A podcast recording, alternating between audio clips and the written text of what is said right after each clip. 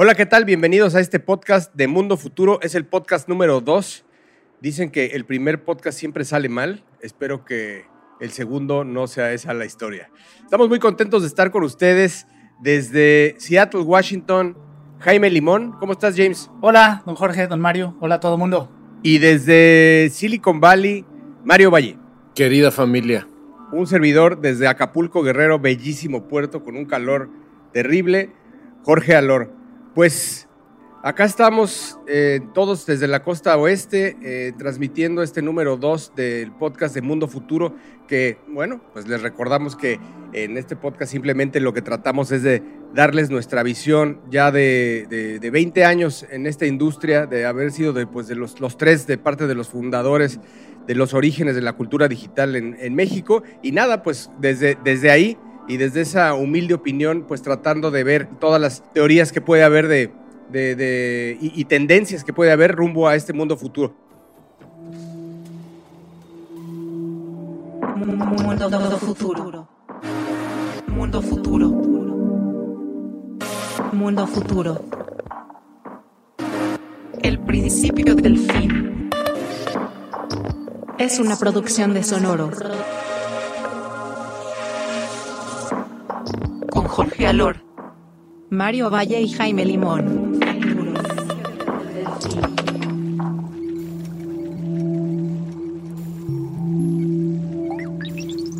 Pues la verdad es que en, la línea de conversación de los metaversos, acuérdense que a mí me entusiasma muchísimo todo lo que está sucediendo hacia el mundo futuro de las realidades alternas, no nada más de noticias que tienen que ver con realidad aumentada o con realidad virtual, sino cómo verdaderamente se está configurando cada vez más realidades alternas, realidades virtuales que están eh, entrelazándose con, nuestra, con nuestro mundo real el mundo futuro estoy completamente convencido de que va a ser esta mezcla rara entre cosas que vamos a ver gracias a unos lentes y cosas que vamos a ver en edificios digitalmente y cosas en las que vamos a tener acceso gracias a que nos ponemos un casco en la casa y después como todos estos mundos como que convergen en uno solo.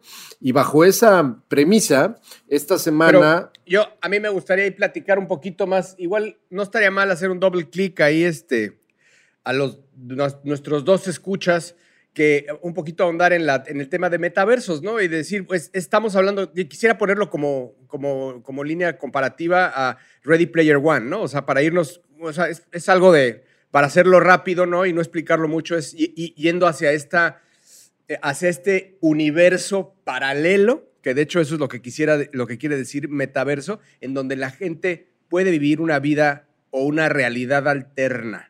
¿Cierto? Correcto, correcto. Y hemos visto, y hemos visto muchísimos metaversos que poco a poco se han ido construyendo, ¿no? Por ejemplo, la realidad virtual, que presentan productos que tienen que ver, por ejemplo, con el Oculus, o también la realidad aumentada que cada vez más, por ejemplo, con Snapchat o con otro tipo de aplicaciones mucho más sencillas, imaginamos que a través de la cámara, en este caso del teléfono celular, sobreponemos otra realidad, ¿no? Dibujos, animaciones, efectos, filtros a la realidad que vemos enfrente de nosotros. Eso se ha ido complejizando cada vez más, ha ido eh, enriqueciéndose cada vez más. Y esta semana hubo un anuncio que, digo, va a sonar a guayabazo, pero en realidad sí es interesante. El anuncio es que hicimos nosotros, en el fondo que tenemos un partnership con la eh, empresa llamada Superworld, una empresa basada en Los Ángeles, que crea un metaverso. Acuérdense que metaversos hay muchos. Metaversos pueden ser, por ejemplo, Decentraland en blockchain, que es un juego virtual que, en el cual tú entras y es completamente ficticio. Existen a lo mejor otros metaversos en el mundo del Oculus en Facebook, donde puedes entrar a redes sociales como Altspace o Big Screen, etc. Este metaverso específicamente tiene que ver con algo muy parecido a comprar tierra virtual. ¿Qué quiere decir esto? En Superworld hay cerca de 60 mil millones de pedazos de tierra donde tú puedes comprar literalmente el pedazo de tierra virtual y lo que está bien interesante es que no nada más tú puedes hacer cosas con realidad aumentada dentro de ese, dentro de ese pedazo de tierra. Te voy a poner un ejemplo. Yo puedo comprar. Explícame algo. ¿Cómo, ¿Cómo puedo diferenciar Super World, lo que nos estás explicando, con Earth 2? Que también, de alguna u otra forma, estás comprando tierra. Exactamente. Earth 2. En un, meta, en un metaverso. En un metaverso que es como eso, ese, y por eso se llama Tierra 2.0, ¿no? Porque es, una, es un universo, digamos, paralelo, ¿no? A la Tierra real, donde puedes comprar también un pedazo de tierra. Hay ciertas diferencias interesantes con Superworld, pero Earth 2 es efectivamente la capacidad de poder comprar un pedazo de tierra también asociado a un geolocalizador que existe dentro de los mapas de Google y de los mapas satelitales de la Tierra. En el caso de Superworld, aquí está, por un lado, sí asociado también como Earth2 a blockchain, está basado en la red, en la network Ethereum, ¿no? Donde cada uno de los pedazos de tierra es un NFT, o sea, es único, es irreemplazable, y si tú compras ese terreno, nadie más lo puede tener, eso número uno. Pero lo que está bien interesante acá es que tú, estando en el lugar en, físico o virtualmente separado, te iba a poner el ejemplo de, por ejemplo, si yo compro el Ángel de la Independencia, aunque estoy en San Francisco, yo que soy el dueño, puedo hacer cosas en el Ángel de la Independencia a nivel realidad aumentada para que tú que vayas pasando por el Ángel de la Independencia puedas ver con la aplicación de Super World en realidad aumentada cualquier cosa que haya yo hecho a nivel realidad aumentada. Entonces, Mario, Mario perdón, nada más, eh, utilizando este ejemplo que das, imagínate que alguien se compra el zócalo de la Ciudad de México y decide que se lo renta de manera virtual a un artista. Entonces, tú eres dueño a través de la aplicación. Cualquier persona que baje esta aplicación, lo traiga en su celular, vaya caminando por el zócalo y apunte su celular hacia el zócalo, el zócalo, perdón, va a poder ver esa escultura o ese evento, esa actividad. Exactamente, pero la cosa no termina ahí, está bien interesante porque cualquier persona, no nada más yo, puede crear cosas en el Ángel de la Independencia, monetizarlas sin pagarme renta, lo único que va a hacer es esa monetización que haga en el Ángel de la Independencia va a tener una parte, una parte de esa monetización me va a caer a mí porque soy dueño del plot, soy dueño de ese pedazo de tierra. ¿Qué pasa si yo soy el dueño del edificio de HSBC enfrente del Ángel de la Independencia y alguien me lo compra, pero yo soy el dueño físico del edificio, pero entonces ahí en ese, eh, eh, él tiene el derecho a, a, los, tiene los derechos de AR Em, sobre mi propiedad? Para nada, al contrario, yo creo que es un, es un excelente punto. Lo que va a hacer es simplemente complementar las personas que tengan acceso a la realidad aumentada de la aplicación de Super World van a poder vivir literalmente un universo en paralelo, un metaverso que no tiene nada que ver con los derechos o el terreno real o el edificio real. Si yo hago que, como decía Jaime, a lo mejor un efecto donde hay un dinosaurio que se está montando al edificio de HCBC, eso no tiene nada que ver con el dueño del edificio de HCBC y sí tiene que ver con a lo mejor yo no soy el dueño de ese plot virtual del edificio de HCBC o del Ángel de la Independencia, pero yo hago una especie de galería virtual, por ejemplo, en el Ángel de la Independencia y hago algún tipo de concierto, como decía Jaime ahí, y lo monetizo, yo, que no soy dueño del Ángel de la Independencia, le voy a pasar automáticamente a Mario una parte de esa monetización, porque Mario sí es dueño de ese pedazo de Ahora, Mario, me, me, gusta mucho por donde va Jorge, porque imagínate que yo estoy en contra de una compañía, compro en la aplicación el espacio donde está el edificio de la compañía y lo intervengo para que quien pase el letrero que sale cuando pone la aplicación y voltea a ver el edificio es una mentada de madre a los dueños de, la, de ese edificio, ¿no? El dueño real físico no puede hacer nada, ¿correcto? Correcto, por lo menos no puede hacer nada en la medida en la que hoy en día, como ustedes saben, el mundo que tiene que ver con blockchain y la descentralización e no nada más financieras, sino en este caso de metaversos, pues la verdad es que, es que no, no, no tiene directamente que ver con el mundo real. Aquí la parte que está muy interesante platicar es la oportunidad que tienen, por ejemplo, los negocios pequeños, ¿no? O los medianos negocios a nivel e-commerce en realidad aumentada, haciendo en espacios específicos no nada más performance y cosas artísticas, sino comercialización a través de publicidad. Imagínate tú, Jorge, que trabajas en ese tema, cosas que tienen que ver con publicidad o con marcas, transacciones, comercio digital, videojuegos, etcétera, ¿no? Van a empezar los big players a, o sea, habría una sobredemanda de metaversos, de realidad aumentada, o sea, se tendría que poner sobre canales, porque pues, en definitiva, pues es un negocio que todo mundo va a estar persiguiendo, ¿no? Entonces... Pues es como Internet, ¿no? Tendrías que, o sea, imagínate el metaverso sobre Google Maps, ¿no? Claro. O, los metaversos de Facebook, o el metaverso del oficial del gobierno, o, el metaverso, o los, o los que tú estás diciendo, que... Pero eso ¿no crees que no construye sobre la famosa teoría de que era un solo metaverso para una sola vista de AR? Entonces habría muchos canales, vamos a decir. Pero es que no lo puedes parar, ¿no? Es un buen punto.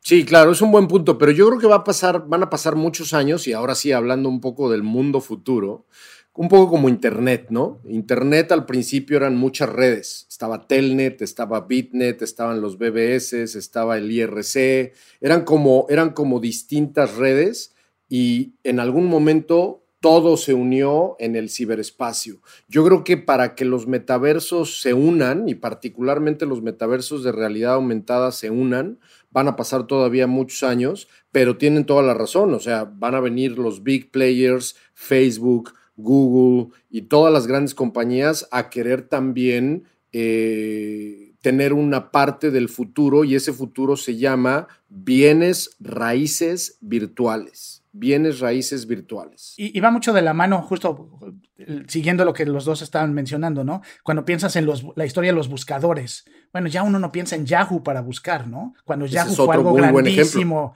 al principio. Pero como dices tú, Jorge, si llega alguien muy grande que ya tiene la, el alcance, que ya alcanza millones de personas y de pronto te ofrece el mismo servicio, bueno, eh, la competencia se puede poner bien fuerte. Ahí la idea es quién puede llegar más rápido al mayor número de usuarios para convertirse de alguna manera en el estándar y entonces vas a acabar como con dos o tres metaversos, ¿no? Y se vuelven, y se vuelven apuestas, como hoy se están volviendo apuestas igual las criptomonedas, ¿no? Pero digo, ahora que dice Mario, hace el statement, son los bienes raíces digitales. Yo, Jorge Alor, vi nacer en mi cara en Londres por ahí en el, en el 2010, 2009, al Bitcoin. Y, me pasó por encima, me pasó por encima, me pasó por enfrente, no hice nada. Y, porque era algo parecido a lo que estamos hablando ahorita, así de lejano, ¿no? O sea, así de lejano. Entonces, me estás diciendo, Mario, que tú que tienes, eres trader y tienes toda la experiencia en esto, tú estarías invirtiendo en bienes raíces digitales, o sea, vaya, comprando en muchas, no, no yo, acabas de hacer un joint venture importante en tu vida, digo, claro que le apuestas a eso, pero comprarías en Earth2. Como usuario, déjame contarte, como usuario de Decentraland, que es esta otra, es este otro metaverso basado en blockchain, Decentraland.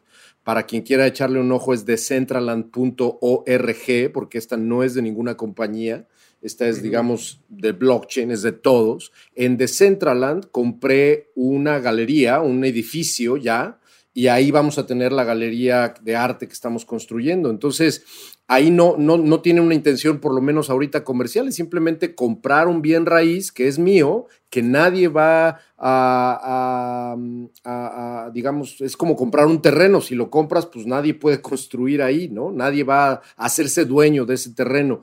Y yo creo, yo creo que estamos a punto de comenzar a ver un montón de aplicaciones de blockchain y de NFTs asociadas a la escasez que vivimos en el mundo real. Concretamente la escasez que tiene que ver con eh, bienes raíces y la escasez que tiene que ver, que ya lo hemos visto en los últimos meses, con el arte y, todas las creaciones, ¿no? A ver, lo que quiero, quiero hablar del mundo futuro y quiero hacer una comparación loca muy loca con que con el descubrimiento de América.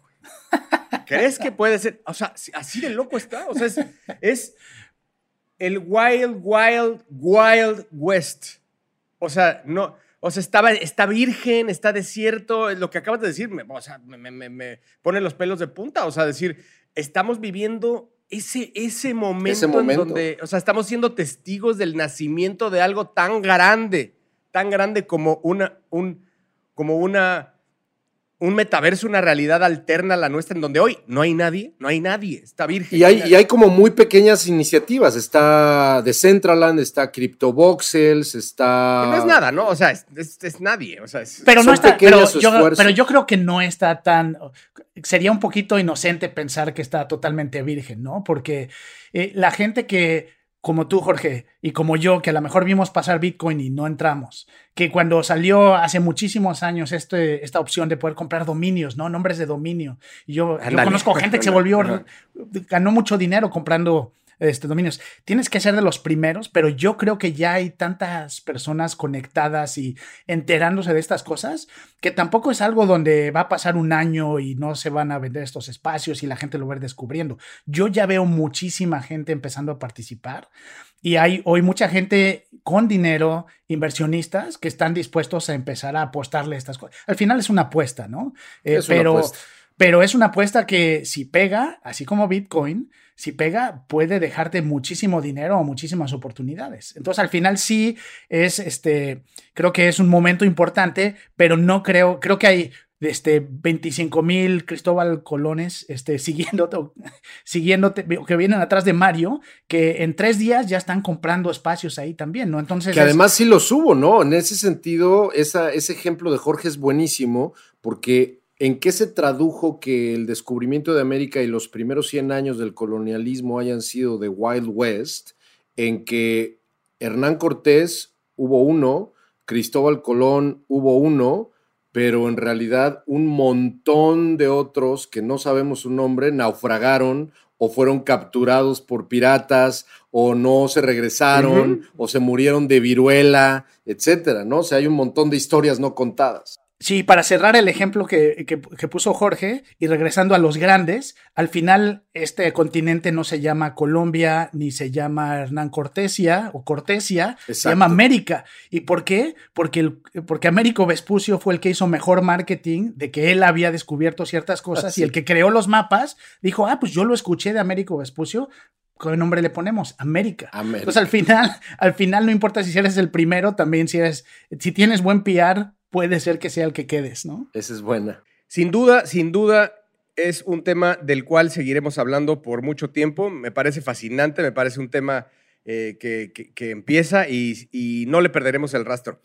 James, ¿cómo están las cosas por allá? ¿Qué, noticia, ¿Qué noticia del mundo futuro nos tienes?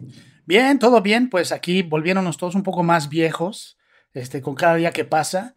Y pensando en eso, me encontré por ahí un estudio que acaba de salir hace unos días eh, dos centros de investigación, uno en, Italia, en la Universidad de Bolonia, y otro en el estudio, perdón, el centro de investigación de Nestlé en Suiza, sacaron un estudio conjunto eh, sobre, que habla un poquito sobre un tema que nos, nosotros hemos conversado mucho eh, este, desde hace bastante tiempo, que es cómo se extiende la vida humana, ¿no? Cómo extendemos la duración de la vida humana y sobre todo saludable. Y hicieron un estudio bien interesante porque tomaron a, no, sé de dónde lo sacaron, pero tomaron a 81 personas de más de 100 años y eh, por un lado el estudio y por el otro a 333 personas también de más de 100 años, todos de la península de Italia, y los compararon con gente de entre 60 y 70 años y tomaron sus genes, tomaron su DNA, hicieron la investigación para comparar.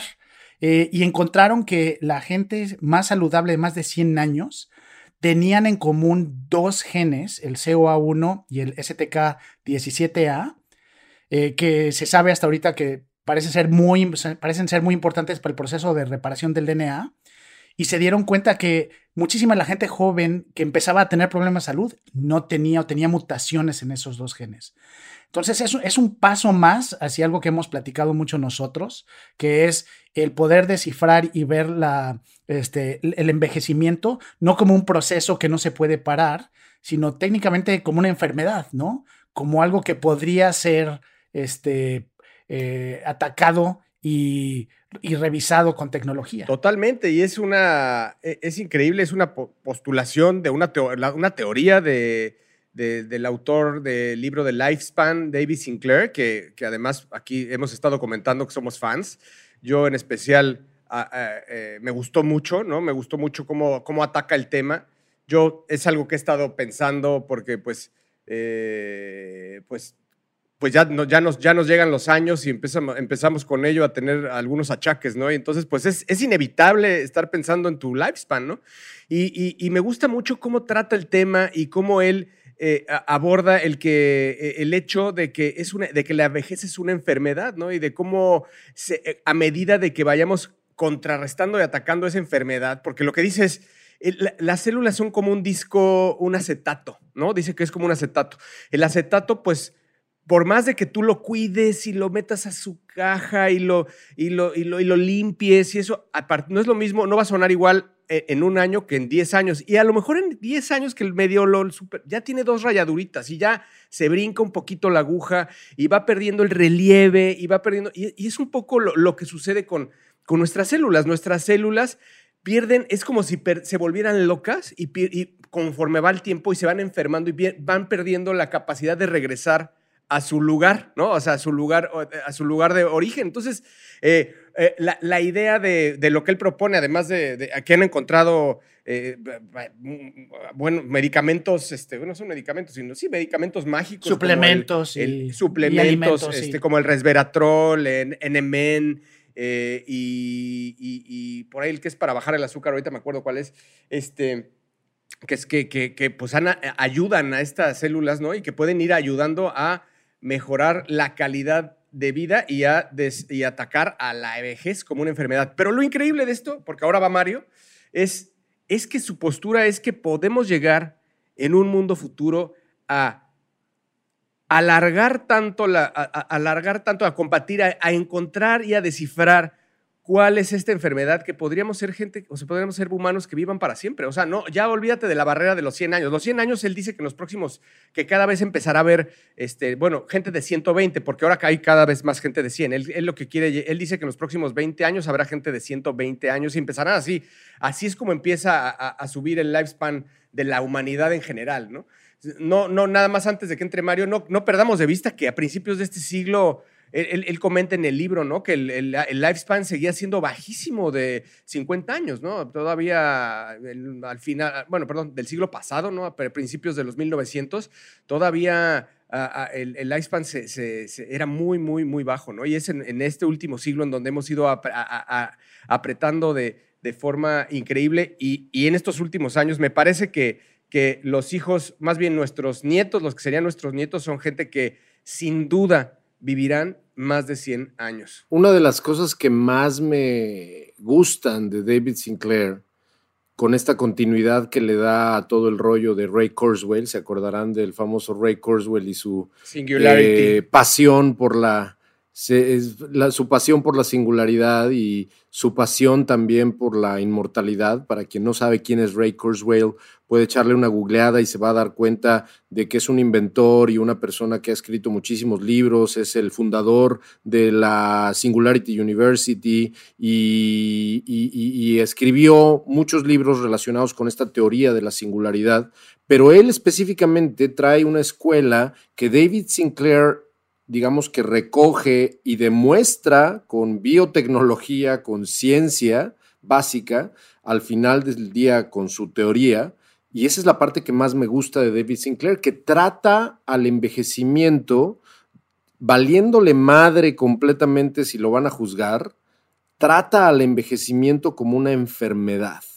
Él parte de la premisa 100% de que envejecer es enfermarse y que si nosotros, como la humanidad, los gobiernos, los países, empiezan a acercarse al envejecimiento como una enfermedad, las cosas poco a poco van a ir cambiando para llegar justamente a esta meta que es a lo mejor inicialmente tener cada vez más personas que vivan muy bien hasta los 150 años, pero como dice Jorge, en teoría, incluso tener la opción de morir si quieres, porque biológicamente tus células pueden no envejecer. Y esto amenaza toda filosofía, amenaza toda religión, Modelos económicos. amenaza modelos económicos, amenaza un montón de cosas. Tan es así que en el libro de David Sinclair, él repite muchas veces que sus colegas científicos le dicen, maestro, bájale, cabrón, bájale al volumen. No andes diciendo esto. Hay una cosa que me llama la atención de, de- de su libro, pequeños detalles, porque analiza todo, ¿eh? O sea, el que se los recomendamos mucho, los que no tengan... le- ¿Puedes repetir, ¿puedes repetir el, el nombre del libro? Sí, se llama Lifespan o Cómo alargar tu esperanza de vida de David Sinclair. Porque él analiza todos los ángulos, ¿eh? O sea, no nada más. La primera parte sí es, es- es muy técnica y habla pues de, de- de lo- de los genes y de las células, pero al final habla del, de- del- del tema económico y habla, me, me gusta mucho una que nadie pensaba que decía, los, la gente va a empezar a quedarse en los, en los puestos que antes se retiraba, ¿no? O sea, antes la gente pues era CEO Sí. a los 50 años, 55 y no, pues ahora imagínate que va a haber CEOs de 80 años, ¿no? Porque están perfectamente. Entonces eso también qué va a pasar, va a traer que hay gente que no va que no usualmente no se da va a cumplir esas cadenas de mando en donde uno se retiraba y otros se quedaban, sino que los que empiecen a, a- a aguantar van a empezar a vivir más en el, en el poder, quiero decirlo, ¿no? Entonces, eso modificará todas las células, pero nada más del tema profesional hacia, hacia abajo con las nuevas generaciones. Y, y creo que esa es una llamada de atención bien fuerte, ¿no? Y por eso creo que es bien in- interesante poder compartir este, la, la información que sale en estos libros y todo este pensamiento, porque el impacto que tiene, como ustedes decían, en economías, eh, en la manera en que está organizada la sociedad, hoy no da para eso. Si de por sí hoy hay muchísimas este, desigualdades y ves a gente que este, pues no tiene el mismo acceso a salud o simplemente a, poder tener una vida este, económicamente viable, imagínate ahora eso, extenderlo mucho más, ¿no? Entonces, obviamente siempre habrá las personas que están en contra de que podamos extender la vida tanto si tenemos que seguir bajo estos modelos con los cuales vivimos hoy. Y por eso, cuando pensamos en un mundo futuro de personas de más de 100 años, también tenemos que pensar en un mundo futuro donde los modelos que tenemos hoy cambian para mantener eso. Si no, esos 100 años serían un infierno en vez de un beneficio. Y el modelo planetario, o sea, vamos a tener, vamos a tener que vivir en Sí, Marte no también para poder alojar a esos. Ellos no pueden vivir en metaversos, ¿no? Aquí estamos hablando de personas físicas. Está bien fuerte la, la- la reflexión, la verdad, porque sí, porque todo eso pues implica dinero, ¿no? Implica dinero para, para mantenerte saludable y no enfermarte de vejez, ¿no? Y te Sí. implica dinero para seguir manteniéndote vivo, activo y con dinero para, para, para sacar tu día a día, que no es lo mismo por 40 años que por 80 que por 120. Y, y lo refleja, sí, lo refleja mucho la ciencia ficción, ¿no? Cuando ves que los ricos son los que viven en los satélites alrededor del planeta, mientras que el planeta está deshecho, o en Blade A Runner, voy. donde la gente ya que- se fue, ¿no? Porque Eh, solo es los que ricos. Sí puede pasar, sí puede pasar, o sea, sí puede pasar que hacia allá esté caminando, ¿no? O sea, o sea, que a la, como decía nuestro, el doctor Enríquez, ¿no? Al, reboot del ser humano, pero lo que no dice el doctor Enríquez es que es de privativo de, la gente que tenga dinero, o sea, la gente que tenga dinero, pues vivirá más, ¿no? Y la gente que no, pues se irá, eh, vamos a decir, consumiendo, ¿no? Entonces sí, Sí, o sea, te mota, te mota, James, te mota, te mota. Eh, eh, lo que, bueno, pero regresando a tu noticia, perdón, pero que nos fuimos, pero regresando a tu noticia, lo que entendí entonces es que se analizaron a estas personas que viven, yo, yo me sabía que vivían los más longevos en Okinawa, pero dices que, que, que- que analizaron a gente italiana, ¿no? Sí. Italiana. Y Entonces les le analizaron un gen y que ellos ya vieron la evolución, o sea, se encontró que estos genes, dos, estos dos genes que tú dijiste, me hiciste mención, ya mostraron una evolución conforme a un humano, ante- o sea, como conforme a gente que nació antes de ellos. O sea, ya hay una evolución humana de nosotros versus un modelo de humano anterior. Sí, lo que están viendo son como mutaciones. Mutación, y, sí, evolución, ¿no? Es Exact- evolución. exactamente. Entonces el tema es, eh, conforme empezamos a detectar que estos son los genes que tienen alto impacto en este tipo de procesos en el organismo, pues entonces ya hay la posibilidad de empezar a atacar eso y entender cómo puedes, como mencionabas tú y como menciona Sinclair, eh, pues empiezas a detectar entonces cuáles son los químicos que te pueden ayudar, si son a través de operaciones, si es en química, si es este, este desde el proceso casi de... Eh, ¿Mutación? No, procesos de rehabilitación genética y en la rehabilitación genética, que es algo que también se está tratando de hacer ahora, donde no importa los genes que tienes ahora, sino que ya puedes cambiar tus genes, ¿no? Y eso es lo que creo que con esta, estos, estos dos genes que detectaron ahorita son los principios que por fin prueban muchas de estas teorías y que van a dar pie a que veamos ese mundo futuro del que estamos platicando. Me urgen unos ojos azules, me urgen unos ojos azules.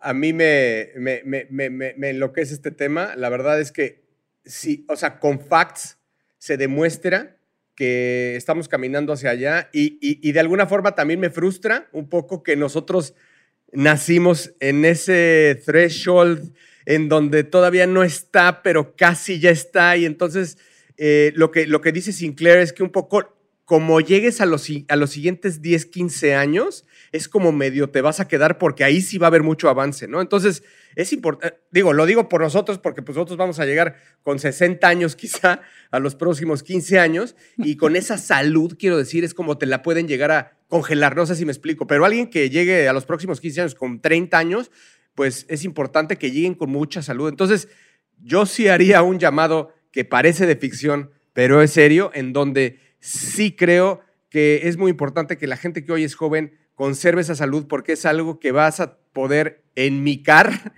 eh, eh, congelar en los próximos 20 años, que ahí vamos a estar. O sea, es increíble, es inimaginable dónde vamos a poder en términos de, de, biotecnología, si puedo decirlo de esa forma, en los próximos 20 años. Totalmente. Bueno, y con esto concluimos la segunda edición de este podcast Mundo Futuro. No más de 30 minutos. Tocamos dos temas increíbles que sin duda serán, serán parte de lo que sean delineadores del mundo futuro que nos espera. Muchas gracias, muchas gracias a Jaime Limón desde Seattle. Nos vemos pronto, James. Gracias, don Jorge. Este, un placer, como siempre. Nos vemos la que sigue. Don Mario, muchas gracias también. Mil gracias y nos vemos entonces el próximo episodio eh, para platicar de las tecnologías y las disrupciones que están configurando este mundo futuro. Nos vemos pronto.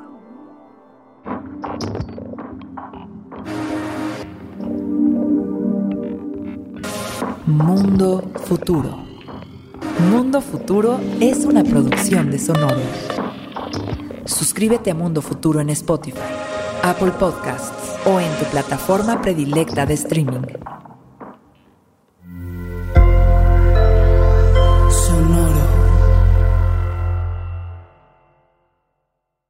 Ryan here, and I have a question for you. What do you do when you win?